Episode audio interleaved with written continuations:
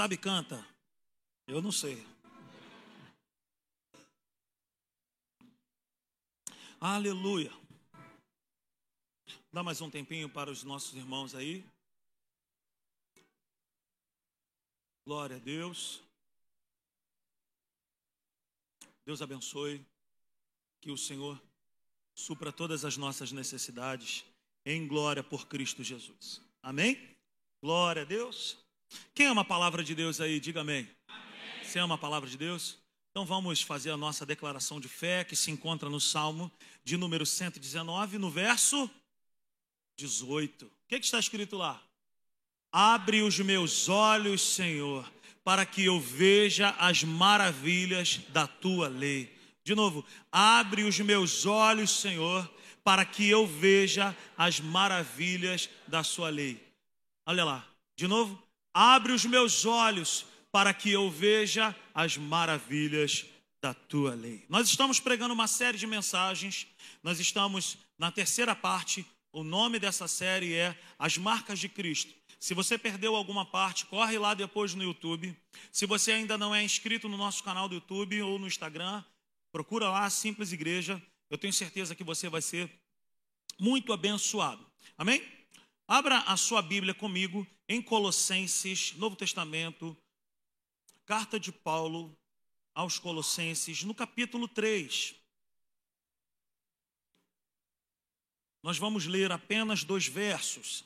E eu quero lembrar aqui para nós o que o apóstolo Paulo ele diz em Gálatas quando ele fala para os irmãos daquela igreja. O que importa é ser uma nova criatura, o que importa é nascer de novo. E ele diz: Eu carrego em meu corpo as marcas de Cristo. E nós estamos falando sobre essas características que discípulos do Senhor Jesus precisam carregar em sua vida. Nós falamos sobre a primeira marca foi integridade. Quantos se lembram dessa mensagem? Nós falamos sobre essa marca. Todo discípulo do Senhor precisa carregar essa marca da integridade. Uma segunda marca que nós falamos, uma segunda característica, nós falamos a respeito da humildade nós falamos o conceito bíblico a respeito de humildade, que não significa ser maltrapilho, que não significa não desejar coisa boa, que não significa ah, não posso almejar, eu não posso sonhar com nada bom. Isso não é humildade. O nome disso é falsa humildade. A verdadeira humildade é você poder desejar e alcançar tudo sem perder Deus no seu coração. Hoje eu quero falar sobre uma terceira marca, e essa terceira marca é a marca da excelência. Todo discípulo do Senhor Jesus precisa aprender a conviver com essa marca, excelência. Diga comigo, excelência é uma linguagem do reino de Deus. Amém ou não amém? Então vamos fazer a leitura e depois eu vou explicar um pouco mais aqui.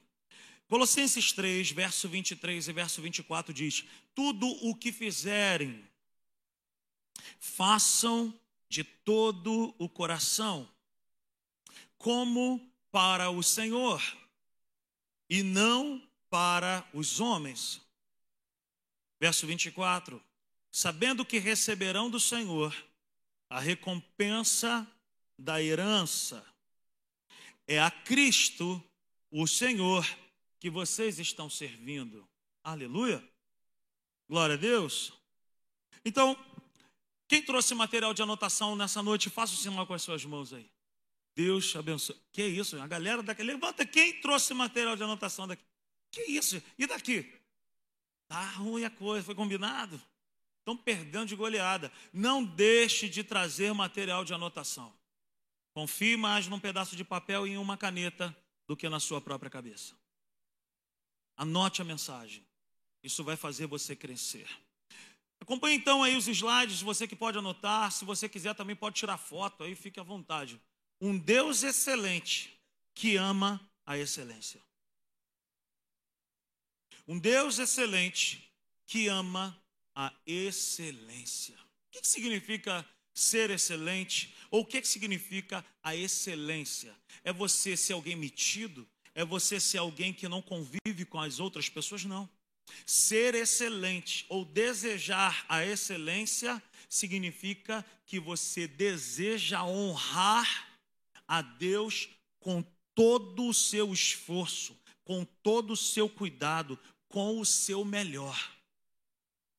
Um Deus excelente que ama a excelência. É uma marca que eu e você precisamos carregar em nossa vida. Sermos discípulos, sermos filhos de Deus, sermos pais, sermos maridos, esposas, ser pastor excelente, ser um músico excelente, um profissional excelente, um funcionário excelente, um patrão excelente. E a Bíblia fala sobre isso, fala. A Bíblia fala sobre excelência. A excelência aponta para o melhor para Deus e o melhor para as pessoas. Me lembro quando nós começamos a igreja, ainda na sala da minha casa, eu sempre falava para Natália, Bruno e Érica, quando nós nos reuníamos: a igreja ela vai começar de um jeito excelente naquilo que nós podemos fazer e nós vamos dar continuidade. Não é bom chegar aqui na igreja e, e o ambiente está com um cheiro gostoso? É bom ou não é bom? Não é bom você chegar ali no hall da igreja e ter um cafezinho te esperando, fresquinho do dia, não é bom?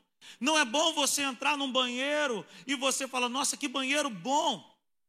É verdade? Não é bom você entrar num ambiente e você ver que está tudo limpo. É bom. Por que, que nós fazemos isso? Porque a excelência é uma linguagem de Deus. Por que, que nós começamos o culto no horário combinado e sempre fazemos força para terminar no horário combinado? Porque horário combinado, as coisas no seu devido lugar, as coisas no seu devido horário, começando e terminando, honra a Deus. E nós, como servos de Deus, como nós precisamos ser excelente em tudo. Lembro um dia um tio meu que tem uma condição muito boa, quando nós casamos, nos deu um jogo de, de jantar, que veio uns pratos, umas xícaras, tudo de porcelana. Sabe aquele negócio, sabe? Negócio chique. E por muito tempo eh, ficava lá guardado.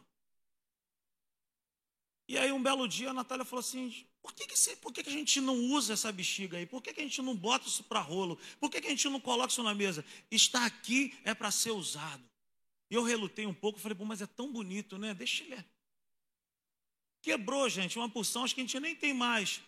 Mas nós precisamos pensar na excelência nos mínimos detalhes. Faz o melhor na sua casa. Eu tenho pavor de louça na pia e cama bagunçada. Irmão, eu não deixo nada de louça, eu não gosto. Procura ser excelente nos mínimos detalhes. Uma geração que não consegue dobrar a roupa de cama, será impossível de conquistar algo nessa vida. Uma geração de jovens, de adolescentes que não sabe lavar um copo, um prato, que não sabe fazer nem a sua própria comida, jamais estará pronta para conquistar alguma coisa maior. Que papo é esse? Isso é um papo do reino de Deus. Isso é um papo do reino de Deus. Eu e você precisamos nos acostumar com essa linguagem. O culto começa às sete horas, eu vou chegar às sete horas. Eu não vou chegar às sete horas, eu vou chegar às seis e quarenta. Ah, vai ter o negócio das mulheres. Cara, eu vou me antecipar, eu vou resolver. Vai ter retiro dos casados, eu vou me organizar, eu vou pelo menos procurar saber como é. Mas vamos lá. A essa marca da excelência é algo que a Bíblia vai falar para mim e para você de várias formas. Mas eu quero que você anote isso. Olha, o pai não faz nada e não gosta de nada que não seja excelente. Meu amigo, eu e você jamais encontraremos na Bíblia alguma coisa que Deus tenha pedido para o homem, dizendo, faz de qualquer maneira. Pode ser de qualquer jeito. Do jeito que vier, embrulha e manda. Jamais nós vamos encontrar isso na palavra de Deus. Pelo contrário, nós vamos ver Deus dando direção para o homem bem específicas. A excelência é uma linguagem do reino de Deus desde o início. Desde o princípio, Deus, que é um Deus excelente, espera de mim e de você uma adoração excelente. O Pai procura verdadeiros adoradores que o adorem de qualquer forma. Amém ou não amém? O Pai procura verdadeiros adoradores que o adorem em espírito e em verdade. Pode ser de qualquer jeito para Deus? Não. Ah, mas faz o melhor. Faz o seu melhor para Deus. A excelência é uma linguagem do reino de Deus. Na criação, o Pai prova que zela pela excelência. Abra sua Bíblia comigo no livro do Gênesis, o primeiro livro da Bíblia, no primeiro capítulo, no verso 31. Olha o que que as escrituras vão dizer a respeito do gosto de Deus pelas coisas. Gênesis 1, no versículo 31 diz: "E Deus viu tudo o que havia feito e tudo havia ficado. Não, não ficou bom. Ficou muito bom. E Deus viu tudo o que havia feito e tudo havia ficado muito bom. Preste atenção. Deus, em seu santo amor e em seu grande poder, ele caprichou nos detalhes. E quando ele viu que tudo tinha é, terminado, ele mesmo disse: ficou muito bom. Deus não faz nada de qualquer maneira e Deus não recebe nada de qualquer maneira. Eu e você precisamos nos acostumar com essa linguagem o que que o Senhor espera de mim? O que que o Senhor quer da minha vida? Na salvação, o Pai nos revela o seu plano excelente ao nos dar seu filho excelente. Deus ama tanto a excelência que o plano dele era excelente ali. Mas ele não cumpriu o seu plano de qualquer maneira. Ao cumprir o seu plano em resgatar o homem, em salvar a humanidade, Deus deu o seu filho unigênito. Deus amou tanto o mundo que deu o seu único filho, para que todo aquele que nele crê não pereça, mas tenha a vida eterna. Preste atenção. Uma das linguagens do amor e uma das provas de amor que nós damos a alguém é quando nós damos algo para essa pessoa. Uma expressão do amor é a doação, é dar. Deus, quando nos deu algo, Ele nos deu o seu melhor. Tu pegou isso? Tu pegou isso, Guilherme? Quando Deus deu algo para salvar a humanidade, Ele não fez de qualquer maneira, Ele deu o seu melhor. O Deus excelente nos amou de uma forma excelente ao nos dar o seu filho excelente. Nós não vemos o Pai fazer nada de qualquer maneira na palavra. Você não vai ver, nem eu vou ver. Nós vamos olhar na palavra de Deus, lá no livro do Gênesis, quando Deus fala que iria mandar água cair do céu. Deus dá uma orientação para um homem chamado Noé era um homem justo e bom. Ele andava com Deus. Diz a canção da Ana Paula Valadão para as crianças: Noé era um homem justo e bom. Ele andava com Deus. Um homem legal, muito especial. Ele andava com Deus. Dentro do seu lar, um pai exemplar para sem cão e Jafé. Sempre amoroso. Que legal era o seu Noé. Diz a canção. Noé era um homem justo e bom. Noé andava com Deus. Deus falou para ele assim: Ó, eu vou mandar água cair do céu. Até então nunca tinha chovido. Ele não sabia que expressão é essa, cair, cair água do céu. A terra ela era regada por vapores, a terra era regada de baixo para cima. Até então nunca havia chovido. Aí Deus vira para nós e fala assim: ó, faz uma canoa, faz um barquinho, sabe? Um barquinho, pequenininho, e coloca a tua família lá dentro. De repente vai dar certo de vocês saírem dessa do, do que está por vir. Foi assim que Deus fez? Não. O que, que Deus fala para Noé? Olha só, pega, pega madeira tal, pega o, o, o, material tal e faz isso, medida tal, e não sei o que, altura, largura, comprimento, e não sei o que, compartimentos. O que, que Deus está revelando nisso? que Deus, que é um Deus excelente, deseja receber coisas excelentes, mas acima de tudo, a excelência glorifica a Deus, mas ela também nos protege.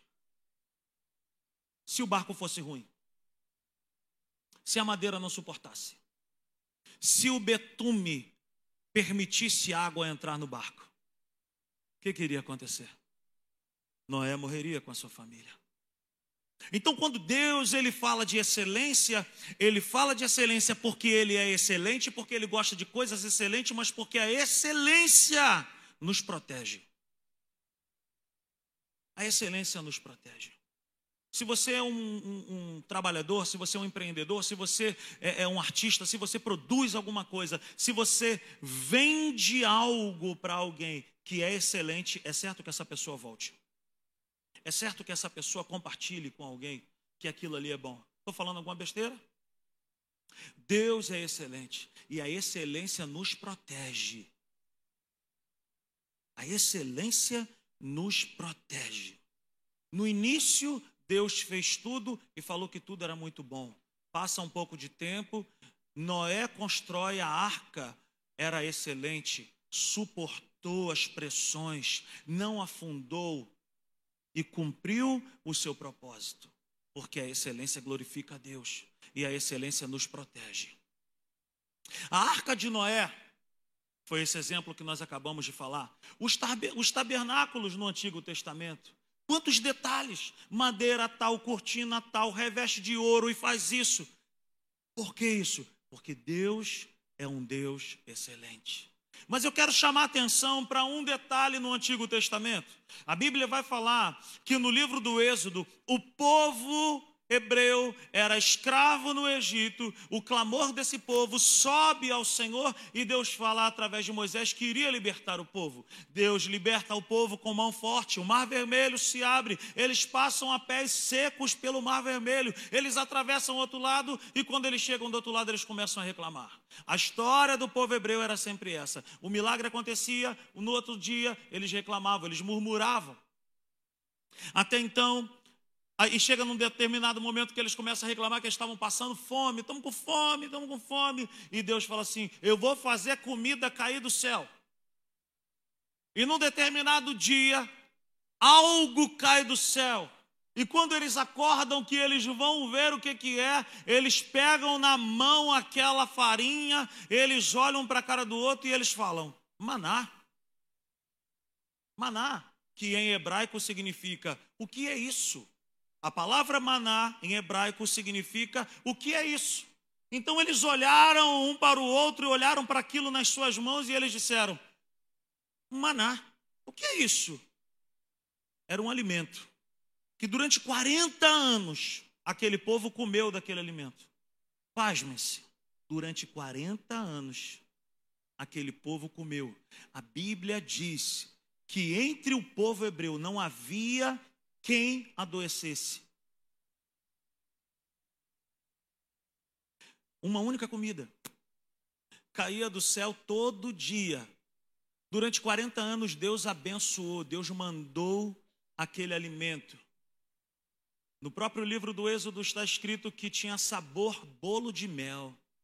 Não é aquela música, tem sabor de mel, tem sabor de mel, mas tinha sabor de bolo de mel. Durante 40 anos eles comeram isso. Mas por que, que eu estou falando tanto disso?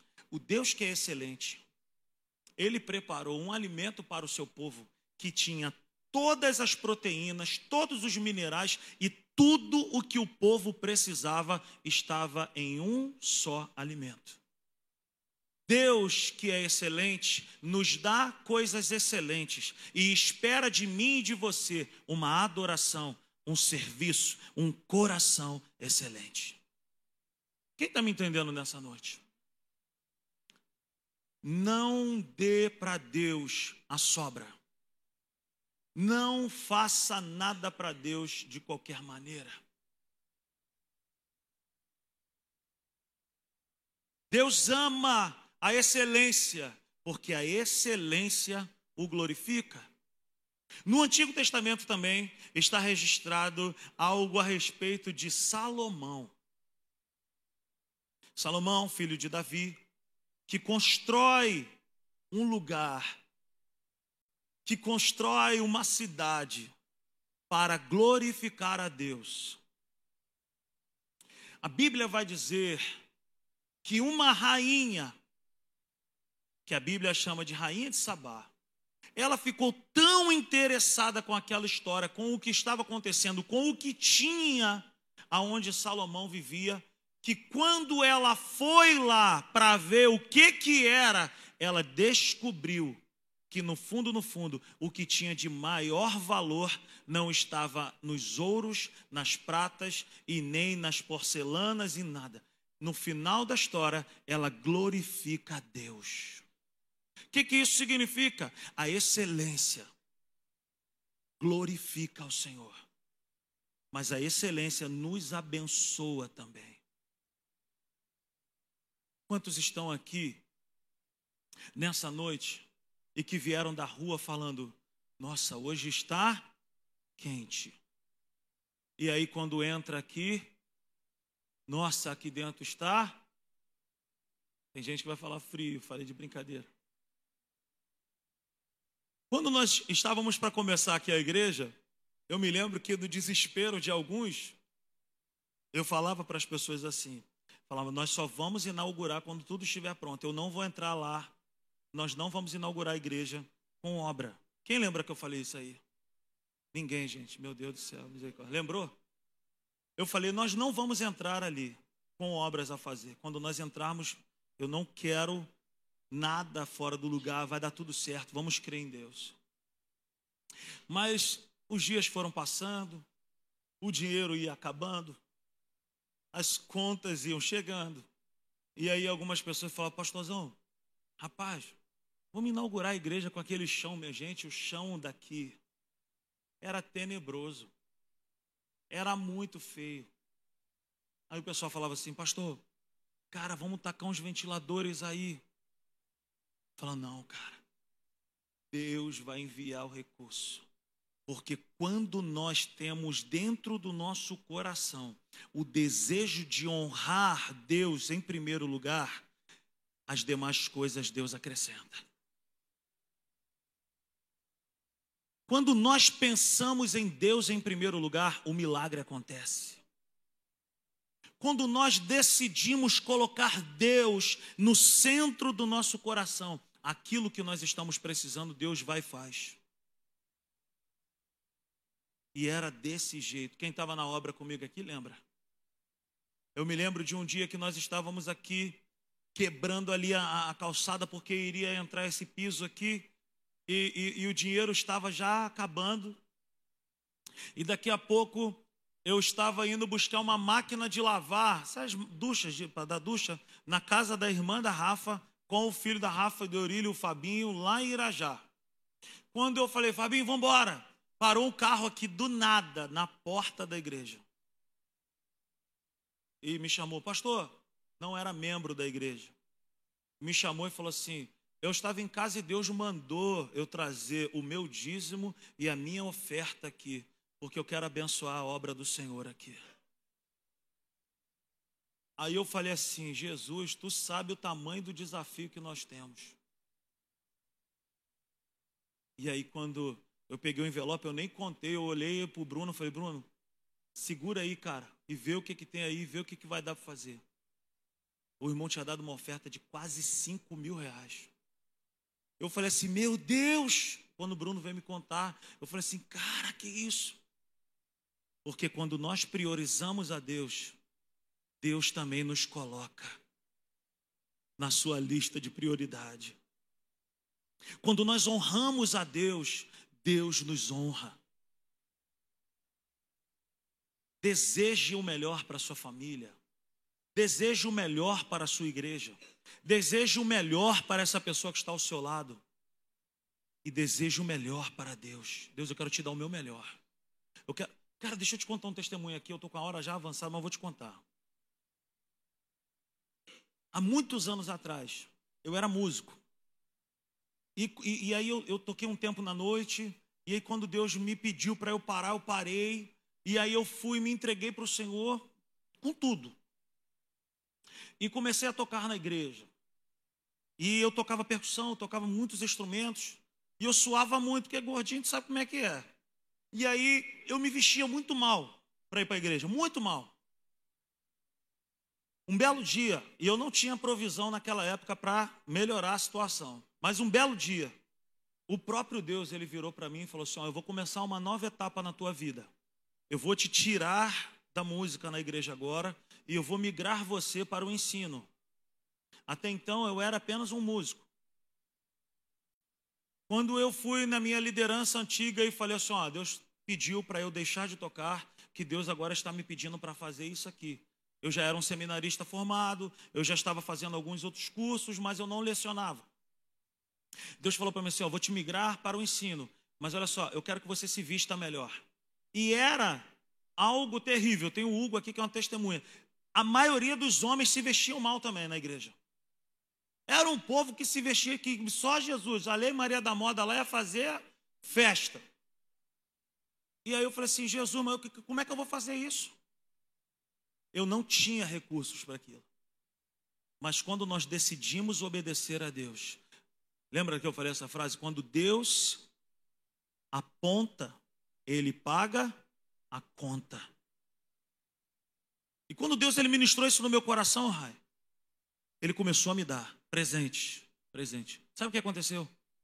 Até hoje, muitos homens falam comigo assim, cara, você foi uma pessoa que mudou a cultura aqui na nossa igreja em relação a essa questão de roupa, em relação a se vestir bem, em relação a desejar fazer coisas boas. Vamos fazer um retiro. A pessoa, ah, meu irmão, bota aí esse arroz aí, dadá. Bota farinha, não sei quem. Eu falo, não, meu irmão, bota arroz de João. Bota feijão máximo. Vamos fazer churrasco, bota, bota bola na pá o pessoal. Não, bota alcatra, bota contra filé. Sabe por quê? Porque a excelência honra a Deus e abençoa pessoas. Deseje o melhor para Deus em primeiro lugar. Deseje o melhor para alguém. E você vai ver o que, é que Deus é, é capaz de fazer na minha e na sua vida. Então Deus ama a excelência porque a excelência o glorifica. Cara, bota a tua melhor roupa para ir para a igreja mesmo. Porque quando nós caprichamos, preste atenção que isso não é vaidade que eu estou te falando, quem anda comigo sabe que eu não tenho vaidade, eu não tenho esse negócio comigo. Mas o que eu estou te dizendo é o seguinte: quando nós valorizamos a pessoa que está nos, está nos esperando, nós colocamos a nossa melhor roupa. Nós vamos num casamento, cara, a gente bota a nossa melhor roupa. Por quê? Porque a pessoa que nos convidou vai ser honrada com a nossa roupa. Eu não vou no casamento, ninguém aqui vai no casamento de qualquer maneira. Por que, que eu falo tanto dessa questão? E não estou falando de bermuda, de short, não é nada disso. É o melhor. Eu quero dar o melhor para Deus. Por quê? Porque Ele merece.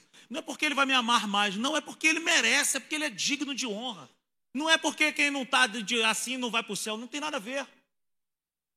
Eu estou falando que é uma questão de honrar a Deus. É uma questão de você falar assim: Deus, eu quero te dar o meu melhor. O meu melhor eu quero te dar. Senhor, eu quero dar o, meu, eu quero dar o melhor para o meu irmão ali. Senhor, eu quero dar o melhor para aquele casal. Senhor, eu quero abençoar aquela família. Eu quero dar o melhor. Vem o retiro de casados aí, Senhor. Eu quero abençoar um casal. Eu quero levar um casal lá para o retiro dos casados, lá no Hotel do Sino, lá em Penedo. Ninguém disse amém, gente. Vai que tem um casal aí falando, se falar comigo de novo, eu vou pagar. Colossenses, abra lá sua Bíblia comigo. Colossenses no capítulo 3.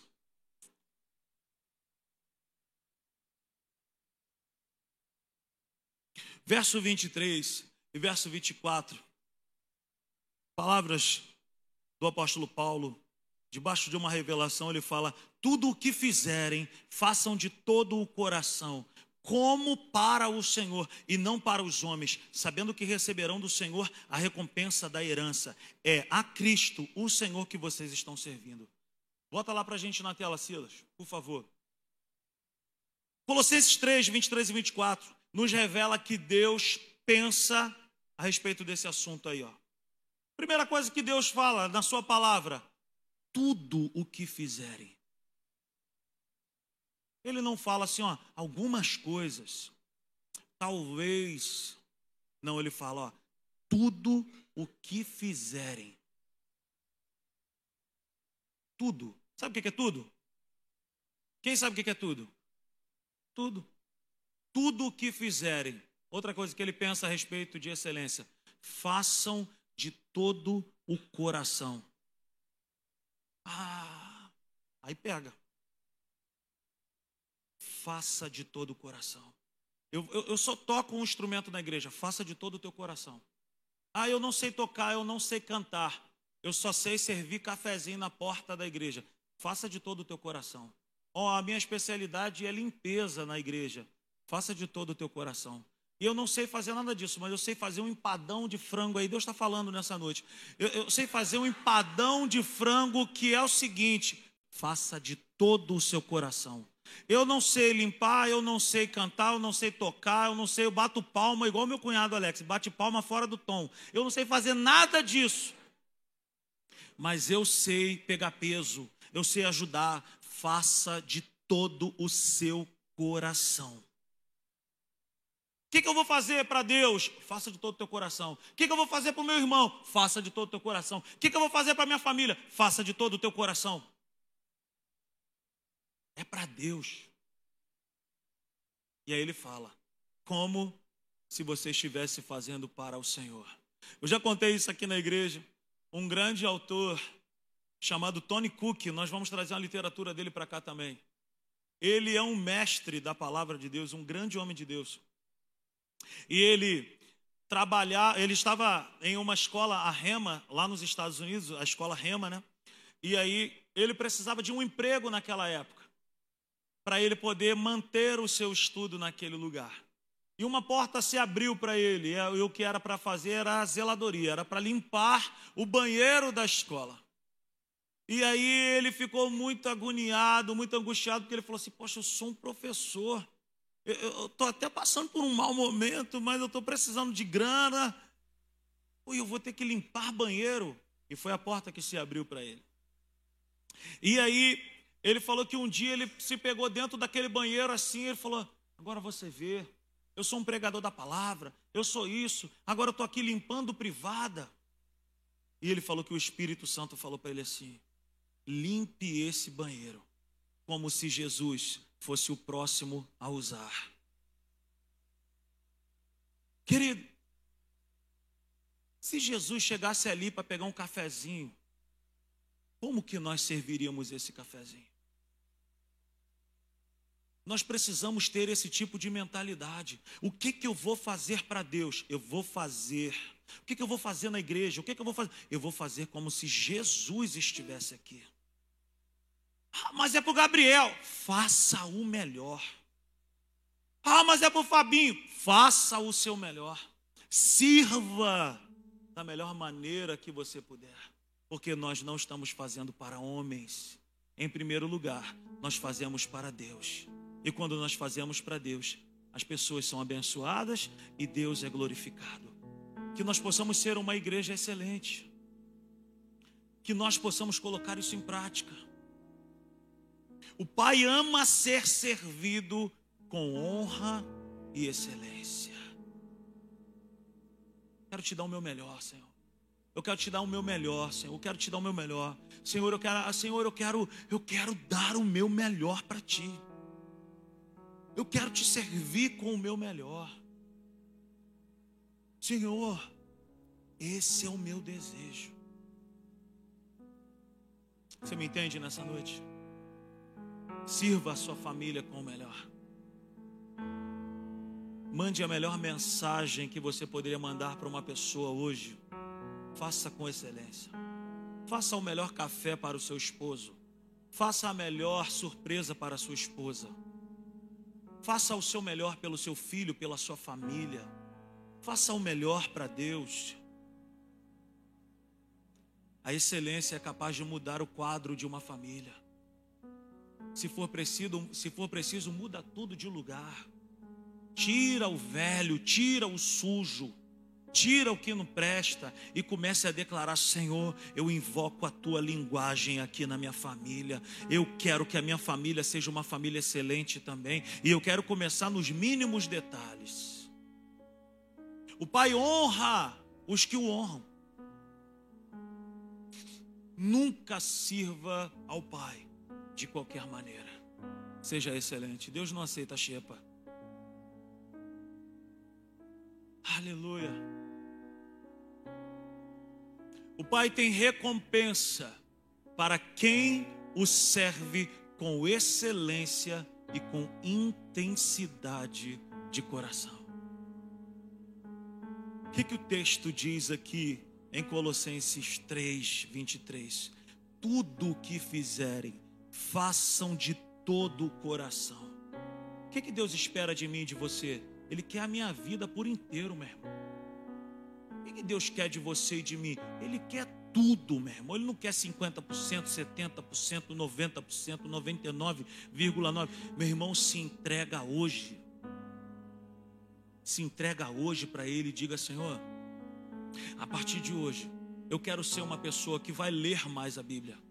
Eu quero ser uma pessoa que vai orar mais. Eu quero ser uma pessoa que vai amar mais. Eu quero ser uma pessoa que vai perdoar mais. Eu quero ser uma pessoa que vai abençoar mais. Eu quero ser uma pessoa que vai ser mais ainda transformada. Senhor, eu quero ser uma pessoa que vai te adorar mais. Senhor, eu quero ser uma pessoa mais comprometida. Senhor, eu quero ser uma pessoa que tenha mais zelo pela tua obra. Senhor, a partir de hoje eu não chego mais atrasado. Eu não vou mais de qualquer maneira. Eu não vou mais ser relapso. Eu quero ser alguém excelente contigo.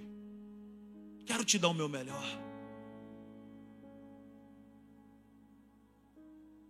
Colossenses 3:24 fala algo para nós também. Ele fala assim, ó, sabendo que receberão do Senhor. Todo aquele que entende que servir a Deus com excelência é algo que Deus espera de nós, ele recebe também de Deus. Existe uma recompensa para todo aquele que é excelente, que serve a Deus com excelência, que ama a Deus de todo o coração, existe uma recompensa. O altar de Deus nunca fica devendo nada para alguém. Essa frase aí é do Francisco, pai do pastor Hugo. Eu nunca mais me esqueci dessa frase. Ele uma vez falou para nós: o altar de Deus não fica devendo nada para ninguém. Querido, Deus não deve nada para ninguém. Você pode ter certeza que tudo que nós fazemos com o coração nele, nós não somos despedidos de mãos vazias. O altar não deve nada para ninguém. Que o Senhor possa mudar dentro de nós essa cultura de que para Deus pode ser de qualquer maneira de ah, para Deus, para a igreja. Pra... Meu irmão não vem, não, mano. Me lembro na época da enchente lá da tragédia de Petrópolis. Ah, vamos recolher roupa. Meu irmão vinha cá de uma roupa que eu falava, meu irmão, joga fora. Não serve para ninguém, isso aqui joga fora. E nós fizemos uma parceria com a Academia da Fé para levar as doações.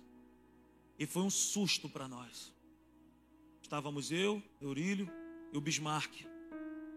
Paramos um caminhão na igreja da Tijuca, na igreja da, de Caxias. E quando nós chegamos na Tijuca, tinham caixas e mais caixas de roupas novas. Travesseiro que nunca foi usado, coberta que nunca foi usada, lençol que nunca foi usado. E o povo de Jardim América trazendo para cá lençol furado, um short cheio de mancha, umas roupas íntimas que só Jesus serve nem para lavar carro. Eu falava, joga fora, joga fora, joga isso fora. Chegamos lá no, no, no, nos irmãos lá da Academia da Fé, eram caixas e mais caixas de sabão homo, caixas e mais caixas de café melita, pilão, hipoglós, fralda, pampers, pampers, lenço umedecido, tá? do bom, do melhor, do excelente, pasta de dente, caixas e mais caixas, escova de dente, caixas e mais caixas. Meus irmãos não davam nada que não fosse excelente. Sabe por quê, querido? Eles não têm contato com ninguém de Petrópolis, mas eles têm contato com Deus. E quando nós desejamos o melhor para Deus, quando nós entendemos que Deus recebe de nós, nós desejamos o melhor para as pessoas também. Aleluia. Aleluia. Desejo o melhor para Deus. Senhor, eu quero te dar o meu melhor. Quero fazer um voto contigo aqui, eu quero te dar o meu melhor. Quero te dar minha vida por inteiro. Estou brincando muito contigo nesses tempos, Senhor. Eu não me, eu não, não me decidi ainda. Eu estou em cima do muro. Querido, em cima do muro não é lugar para filho de Deus. Desce do muro hoje e entregue o teu coração para Ele. A palavra do Senhor diz no livro do no livro de Daniel, no capítulo 6, tem algo bacana para nós aprendermos sobre isso. Aleluia. Daniel no capítulo 6, no, no capítulo 1 também fala coisas bacanas. Mas Daniel no capítulo 6, no verso 3 diz assim: Ora, Daniel se destacou tanto entre os supervisores e os sátrapas por suas grandes qualidades que o rei planejava tê-lo à frente do governo de todo o império. Ei, preste atenção no que eu quero te falar nessa noite. A excelência glorifica a Deus, mas a excelência também nos promove em Deus.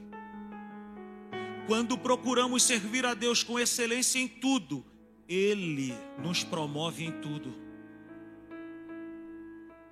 Deseja o melhor para Deus. Deseja ser o melhor para Deus. Deseja dar a sua vida para Deus. E você vai ver a quantidade de portas que se abrirão para você. Porque eu e você precisamos servir ao Senhor com excelência. Um, anote. Porque fazendo para Deus, pessoas são atraídas. Olha o que, que diz no Evangelho de Mateus, no capítulo 5. O contexto ali, Jesus está falando que nós, como discípulos, precisamos ser o sal e a luz. Mas no verso 16, ele fala assim: que quando nós fazemos isso, que quando nós entendemos esse tipo de coisa, ele fala assim: ó, assim, brilhe a luz de quem? Brilhe a luz de vocês diante de quem? Diante dos homens, para que vejam as suas boas obras e glorifiquem a quem? O que significa isso, querido? Quando nós, aqui na terra, somos excelentes, fazemos coisas excelentes, tratamos pessoas com excelência, servimos a Deus com excelência, pessoas são tocadas e essas pessoas vão em direção ao Pai.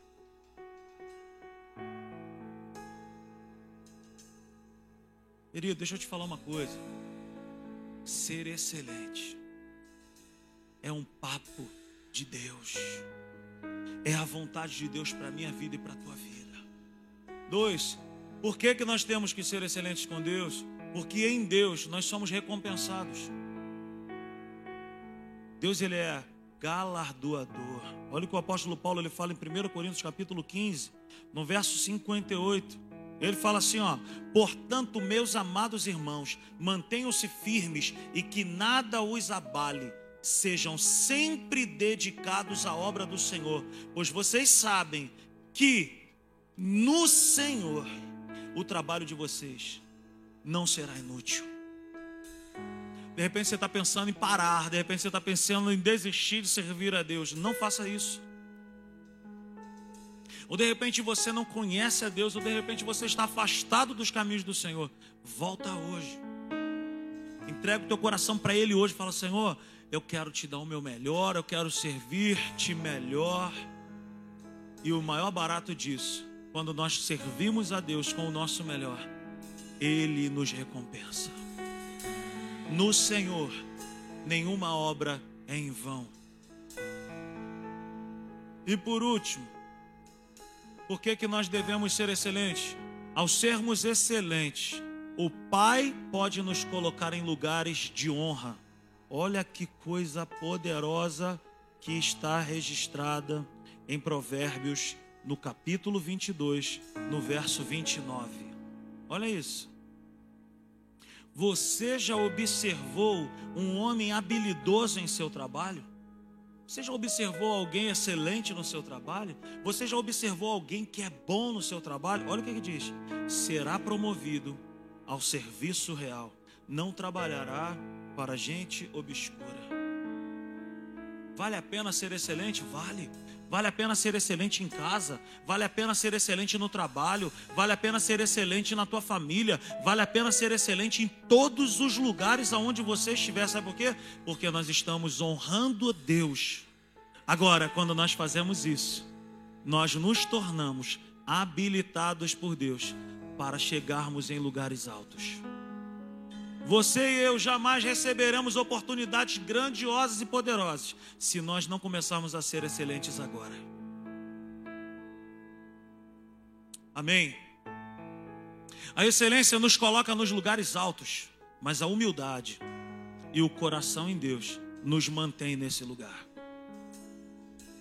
Tem que ser excelente, tem, mas o que nos mantém, a excelência nos coloca no lugar alto, mas o que nos mantém lá é um coração puro diante de Deus, é um coração reto diante de Deus, é um coração humilde, humilde diante de Deus. Amém? Fique de pé nessa noite, aleluia. Aplauda o Senhor pela Sua palavra. Aleluia. Essa é a linguagem para esse ano também.